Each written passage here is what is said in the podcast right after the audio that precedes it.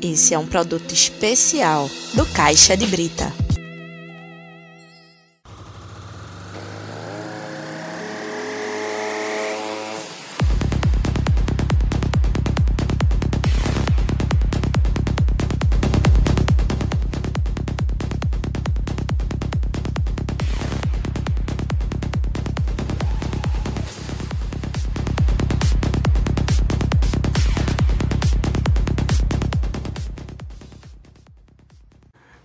Salve, salve galera do Caixa de Brita e do DescubraCast. Eu sou o Diego Borges E eu sou o Clisman Gama.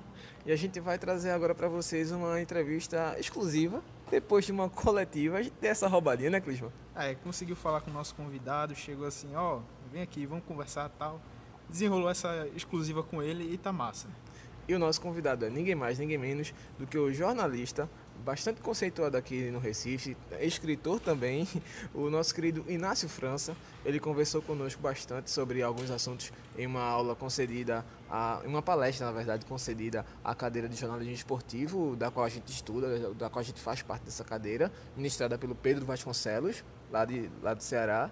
Pedro, que é torcedor do Ceará, tem experiência já em TV e tal, e tem ajudado a gente aqui a pegar mais essas manhas, esses trejeitos do, do- jornalismo esportivo. E ele trouxe pra gente ah, o Inácio, convidou o Inácio para participar com a gente dessa palestra. Na verdade, foi quase uma entrevista coletiva, os alunos de, de repórteres já exercitando o. o, o, o, o, o exercitando, exercício é foda, já exercitando o dever da função de jornalista.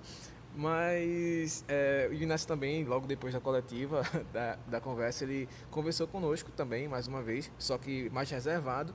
E o Inácio é um cara que tem uma certa vivência muito grande, também na Marco Zero Conteúdo, agora principalmente, trazendo eh, informações que geralmente fogem do conteúdo da mídia tradicional, tanto de jornal como TV e rádio, ou seja, são, são conteúdos, de certa forma, lógico, são informações que a gente não vê na mídia, mas que a Marco Zero aborda isso a fundo, vai em busca dessas, dessas informações e traz pra gente. Hoje o Inácio está lá, mas ele também teve uma participação muito importante no futebol, é um cara que futebol ele entende e de sobra, né, Clisman? É, Inácio foi um dos criadores do blog do Santinha, com o Samarone Lima.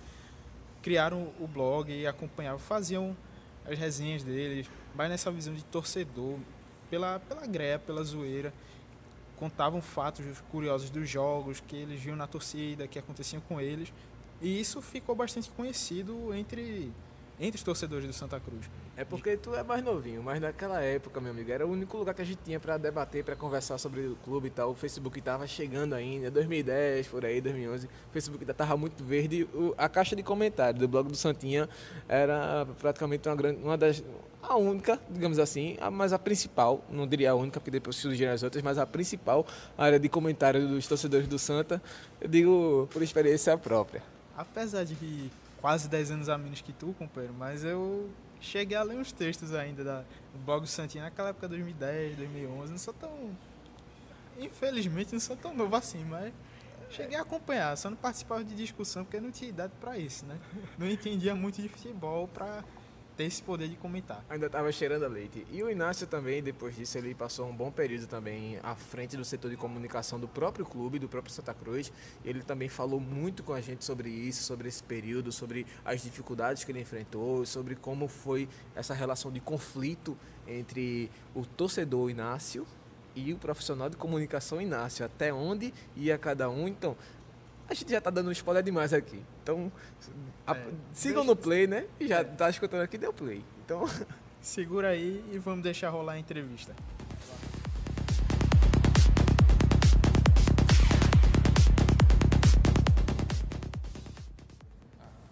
Assim, Nas, como que era a tua relação do lado teu lado jornalista e do teu lado torcedor quando tu escrever para o blog do Santinha?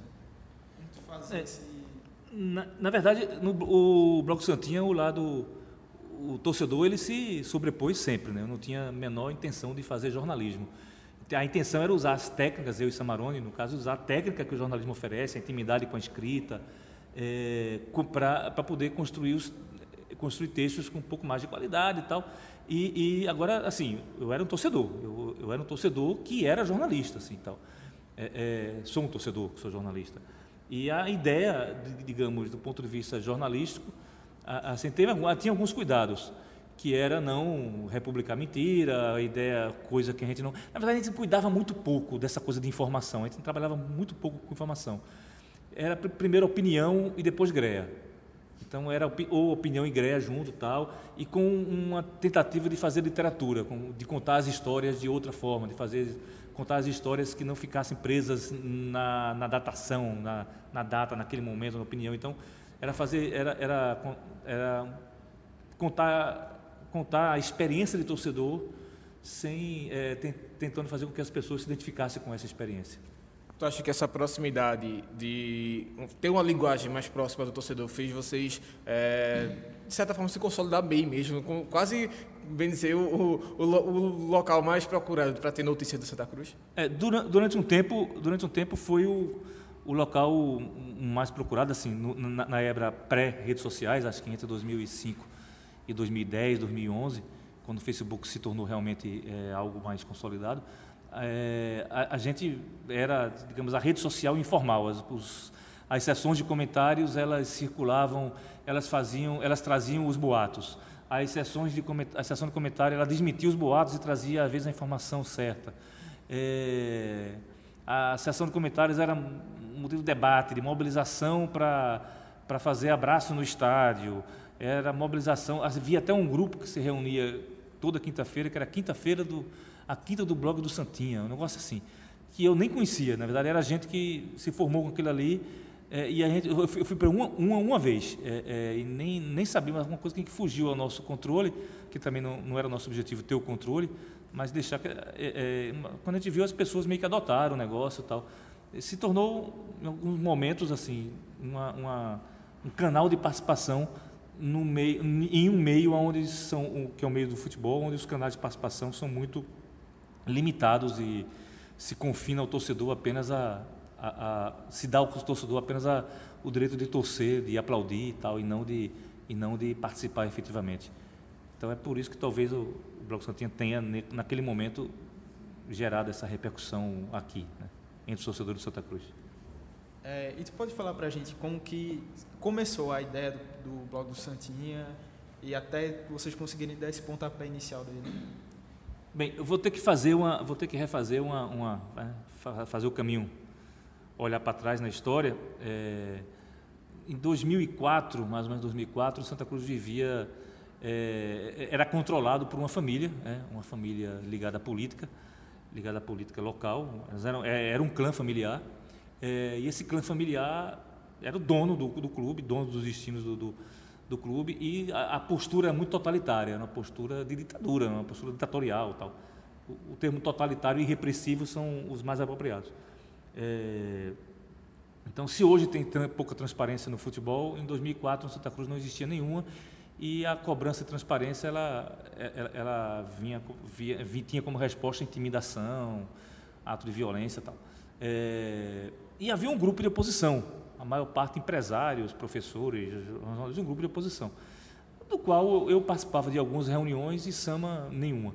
Mas aí nós fomos chamados, aí, aí o pessoal, tá, deixa que nasce Samarone toca um, esse grupo de oposição tentou fazer um site para ser a voz do grupo de oposição. E para isso fomos mobilizados eu, Samarone e Mabuse, que é do, do Porto Digital, hoje em dia acho que tem um carro de gerência, né? um cara importante no, no web design brasileiro, Mabuse, assim, um cara que meio que deu a cara do web design do que hoje é o Porto Digital. É, e Mabuse tricolou e, e, a gente e a gente através de Fred Arruda, né, Fred Arruda que que era do Porto Digital, que era do César, foi um dos mobilizadores disso aí. A gente montou um site, a gente montou um site. O site nunca foi ao ar, mas a gente montou o site dessa, dessa desse grupo de oposição. Aí eu, eu fiz textos, Samarone fez textos, Mabuse de, desenhou o site todo. É, arrumei umas fotos roubadas lá no arquivo do Diário de Pernambuco com um amigo meu que era arquivista e era tricolor. Pá, pá, um, fotógrafo, um fotógrafo nos cedeu várias fotos, não estou lembrando quem foi exatamente, mas um fotógrafo bom, não sei se foi Fred Jordão. Fred, Fred Jordão cedeu um bocado de foto dele, tal, e a gente tinha um bocado de coisa para usar e nunca foi voar. O pessoal simplesmente desistiu. Aí, como desistiram, hum, é, é, existiu, aí nós, seres humanos, descobrimos que existia blog, que existia uma possibilidade de fazer um, uma página de internet com facilidade. Usamos vários textos que tínhamos feitos para falar do blog, usamos várias fotos que nós tínhamos roubado para fazer o, o, blog, e o blog acontecia, a gente fazia o blog na, na, sala na sala dos consultores do Unicef, aqui do escritório do Unicef aqui do Recife, que ele era consultor e eu era consultor também, a gente fingia que trabalhava, estava lá fazendo blog. É, fizemos, passamos alguns meses, Sama deixou de ser consultor do Unicef, eu continuei, continuei oficial, e as Nações Unidas continuou colaborando com a torcida do Santa Cruz, fazendo, cedendo o seu espaço, é, era feito nos computadores lá, lá do Unicef. É, essa foi a origem, essa foi, essa foi a origem, coincidiu com o momento que o Santa sobe para a Série A em 2005, aí meio que uma coisa juntou com a outra e entrou naquela onda ali, naquela, naquela avalanche ali. E como é que tu vê hoje esse movimento de oposição nos clubes? A gente, eh, por exemplo, hoje tem no esporte um movimento muito grande de coleta, de assinaturas para tirar Arnaldo Barros, porque a torcida está insatisfeita com, a gestão. No Santa Cruz, é, não sei se chegou a, a, a tanto assim, a, acredito que não chegou a tanto, mas houve sim uma certa resistência, houve, houve grupos, ainda existe, você citou vários aqui, mas se você puder falar também novamente, seria até bom para reforçar também, mas como tu vê essa, essa, essa movimentação da torcida hoje, o que, que poderia melhorar para ter uma organização ainda melhor? Olha, da mesma forma que a sociedade não muda se você não for para a rua, se o povo não for para a rua, se não, se, se, não houver mobilização da sociedade, o futebol também não vai mudar é, se, se os torcedores não perceberem que são sujeitos de direitos, são cidadãos. Antes de ser um torcedor, é um cidadão que, que tem o direito, tem o direito de estar ali, tem o direito de cobrar, tem o direito de, é, é, de ser bem tratado, de ser, de ser, de ser respeitado pe, é, pela polícia e ter o direito a ter opinião, não apenas aplaudir ou vaiar. É, então é, é, necessário que, que, eu acho que os, a eleição de Santa Cruz teve três chapas participando, eu acho que foi muito saudável, eu acho que, que o debate é saudável. Você pode até questionar o nível do debate, mas aí paciência, a democracia que precisa, ela precisa ser melhorada, precisa ter, quando mais gente participando, isso, isso tende a melhorar. É, é, eu acho que é necessário o torcedor participar até para ele poder entender o que é futebol por dentro eu só fui entender o que é o futebol quando eu participei dentro do, do dentro do futebol. É, é, passei três anos, dois anos e meio, três anos dentro, dentro de Santa Cruz, dois anos e meio de forma mais concreta, mais mais mais real. É, não pretendo repetir essa experiência, mas é, estar lá, estar, participar é fundamental. Então, eu vejo com bons olhos tanto os grupos de oposição que participam do Santa Cruz e vejo com melhor do Santa Cruz e do, e do esporte, quem quer, que, quem quer que seja, e vejo com mais otimismo ainda essa mobilização de grupos de torcedores politizados é, pelo Brasil todo, né, grupos de torcedores cada vez mais numerosos esses grupos. Os grupos são mais numerosos, cada vez mais grupos, e os grupos se tornam cada vez mais densos, com mais gente participando no Brasil todo como é, é, o pessoal aqui, aqui, em torno da torcida do Santa Cruz, a Santa Cruz ela tem uma participação, um grau de participação já, já, já maior. As feministas da Fechadas com Santos e da Coralinas, é, o Movimento Popular Coral, a torcida organizada P10, que é bem politizada, o pessoal do, da torcida antifascista do esporte, que é um pessoal novo que começou a botar cara aí nos, nas, nas manifestações e tal. Eu acho importante que eles, que eles botem a cara mesmo para dizer que não é, é, é que torcedor organizado do futebol não é só comerciante que quer vender que quer vender produto com sua própria marca é, pirateando a marca do clube. É, que eu acho que esse é o principal problema das organizadas e não a violência é consequência disso inclusive. É, e não na Bahia você tem vários grupos do, do Vitória e, e, do Bahia você tem grupos do Palmeiras do Juventus em São Paulo do Grêmio e do Inter já há muito tempo Fora do Brasil, para quem acompanha futebol, a imagem das bolinhas de tênis sendo jogadas num jogo, milhares de bolinhas de tênis sendo jogadas dentro do gramado num jogo do Borussia Dortmund, em protesto contra a decisão da Federação Alemã e da TV alemã de fazer jogo dia de segunda-feira à noite. Quem viu essa imagem acha que as, as bolinhas não foram para lá por, por obra do, do acaso. Houve uma organização de grupos do Borussia Dortmund, é, que é uma das torcidas mais politizadas da Europa, junto com a do Inter de Milão, a do, a do Juventus, de, de, de, de, organizar aquele protesto. Então, eles organizaram um protesto onde milhares de torcedores entraram com milhares de bolinhas é, de tênis e atrapalharam o jogo de futebol em protesto contra aquela decisão, decisão que, que nós já convivemos com esses horários ridículos aqui, esses horários é, é, grotescos impostos pela televisão. Então, isso não é, é, a participação é a participação que vai determinar um horário bom para jogo de futebol, é a participação que vai determinar que a federação deixe de ser um cartório é, que, que, impõe suas próprias taxas e tal. Então, isso aí, isso aí tudo vai depender de gente participando. O futebol sempre foi muito uma cápsula onde não participa ninguém, né? Uma cápsula sempre muito fechada a participação, mas eu acho que isso está começando a mudar no, no mundo todo.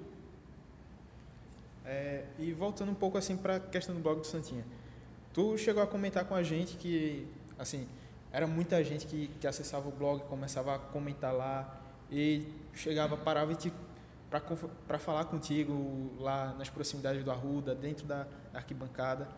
E como é que era essa tua relação com esses leitores?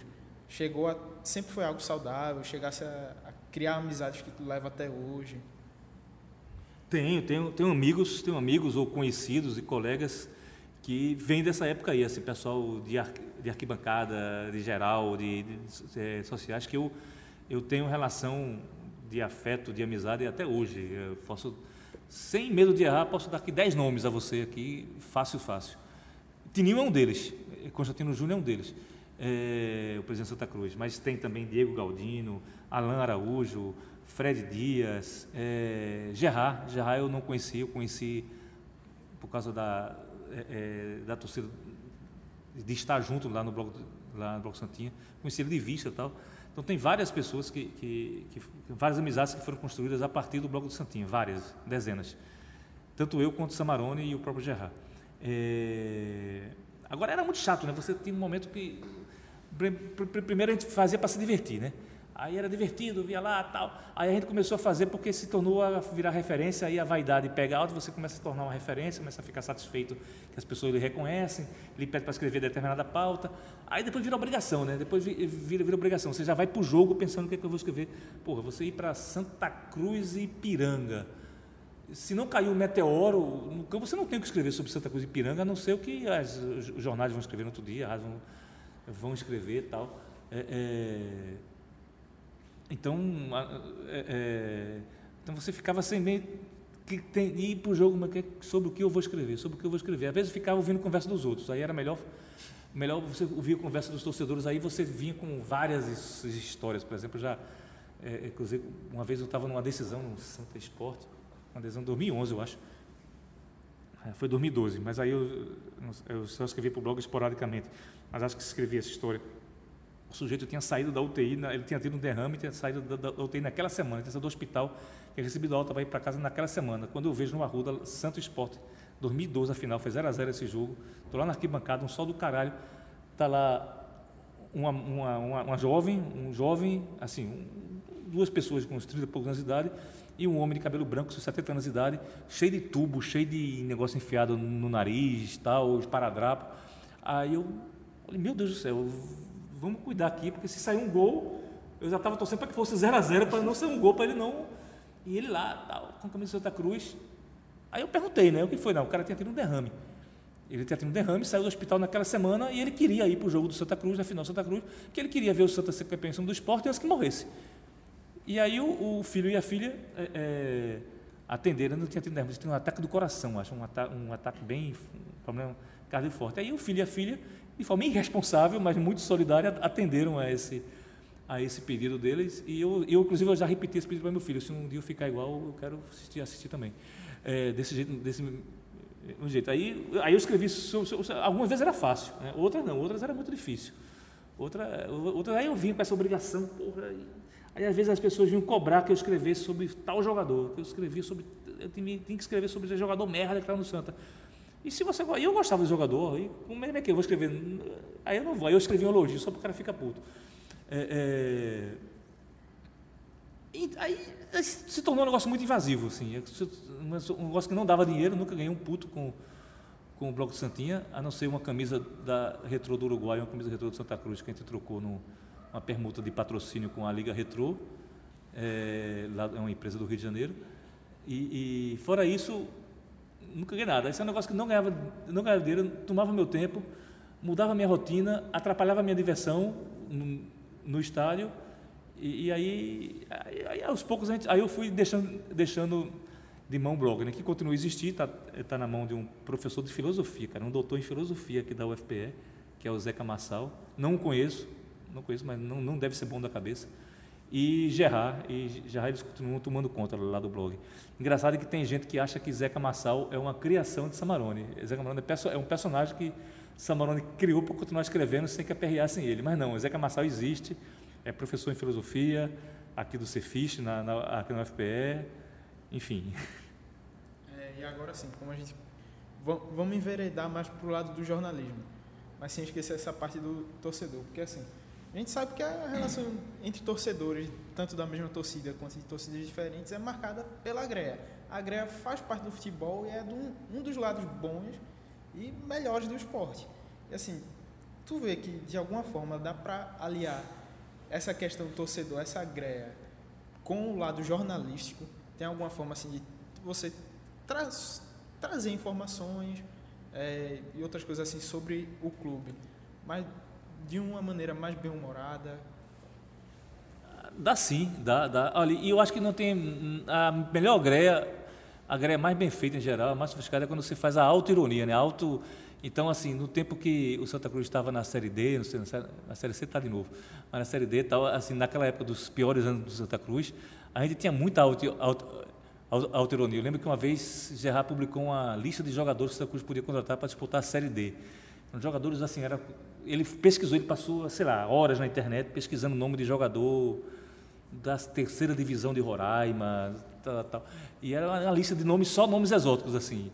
É evidente que muita gente nos criticou, tirou onda, tal, papá, mas foi é massa você, você falar mal de si mesmo, você tirar onda de si mesmo, né? Muito, é muito legal. E antes, antes que a gente tire, antes que os outros tirem. Então a gente, e, e, é, a gente tinha muito essa, essa, essa brincadeira assim. Teve uma vez que a gente botou só, só as piadas, quando o Santa Cruz desceu para a Série C, só as piadas assim da, da, de lanterna, não sei o que lá e tal.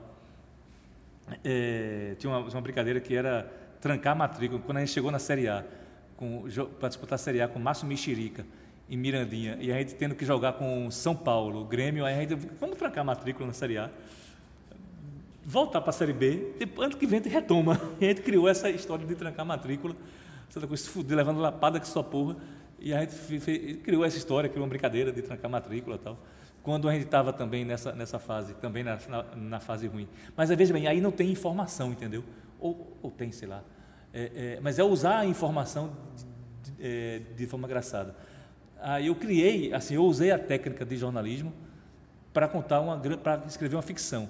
Que eu fui, eu criei um personagem, um babalorixá na Bahia, que era pernambucano, filho de mãe de mãe tricolor de água fria, que, que morreu e aí ele, ele foi criado ele foi para a adolescência para Salvador, porque a tia, dele, a tia dele era mãe de santo na Salvador, e ele virou Babalorixá, e muita gente, e que ele mandou para mim uma, uma guia, uma guia de Obaloaê, que o Obaloaê, na tradição do candomblé baiano, é preto, branco e vermelho, e é o, o orixá da renovação.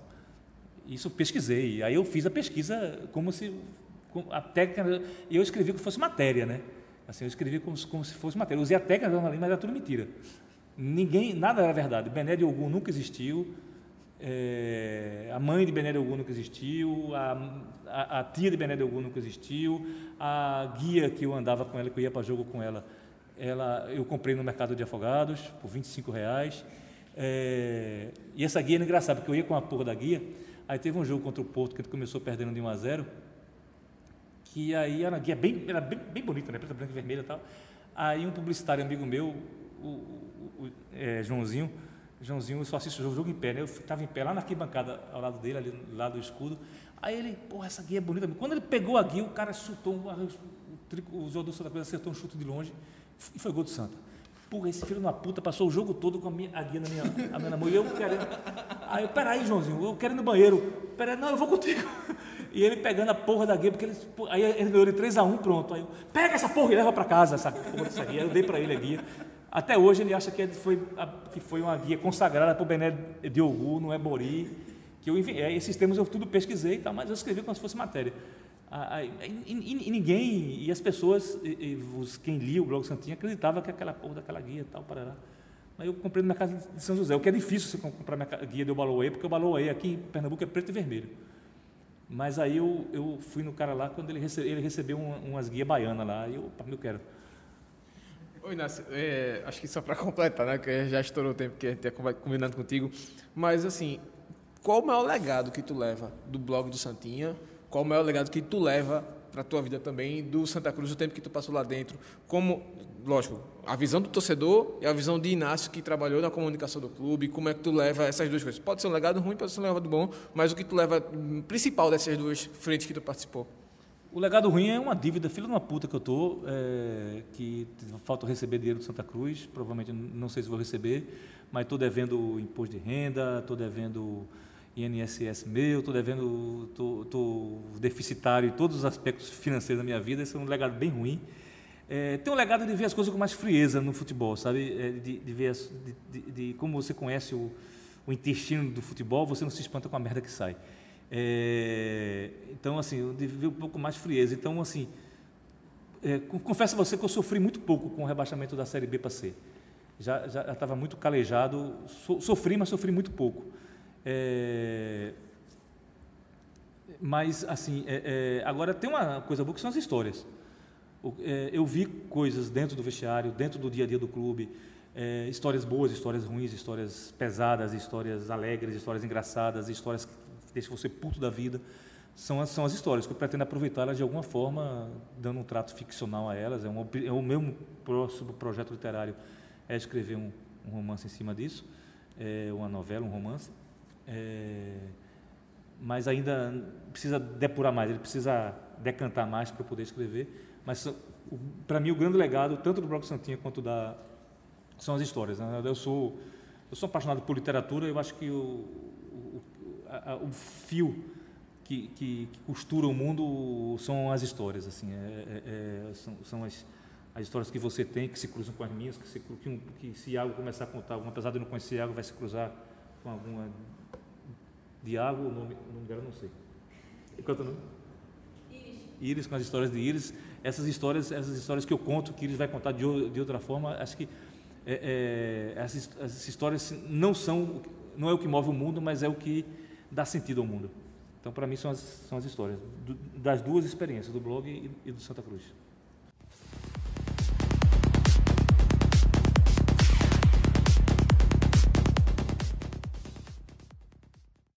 Bom, né? Depois dessa aula, digamos assim, de jornalismo praticamente, de futebol, de tudo, é, são conceitos importantes que Inácio traz para a gente e, e que quem é, segue o mesmo raciocínio pode, de certa forma, aprender muito. Quem não segue, pelo menos conhece um pouco de outras vias de pensamento também.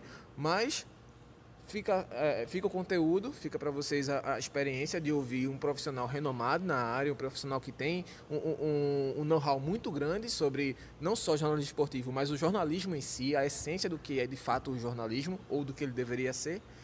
E é, o que a gente está sempre trazendo para vocês, é o que a gente está sempre buscando aqui no Caixa de Brita e no braço esportivo, futebolístico, principalmente, o DescubraCast.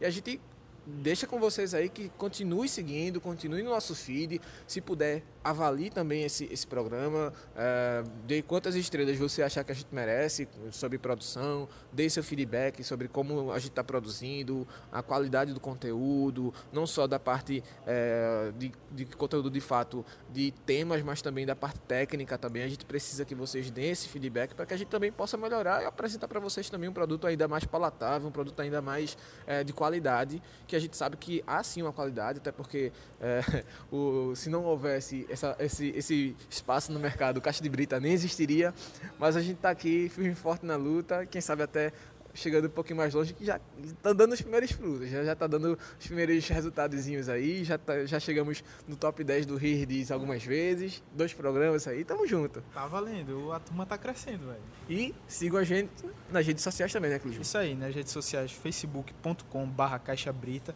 Instagram e Twitter, arroba caixabrita, e fica ligado no seu feed de podcast, porque na próxima segunda-feira, dia 22, esse programa está saindo no dia 20, na próxima segunda-feira, não, na próxima terça-feira, dia 22, está saindo o choque de Copa. Primeiro choque de Copa sobre o grupo A da Copa do Mundo. E a resenha está grande, trazemos várias curiosidades da, das seleções que estão dentro desse grupo. O zoeiro, uma pitada de humor. A, a é um graça mais... aí, né? Ouça para saber. Descubra. É. Enfim. Tá Vamos massa o programa e continua seguindo a gente. Acompanha que tá massa. Tá massa, galera. Abraço a todo mundo. Tamo junto aí.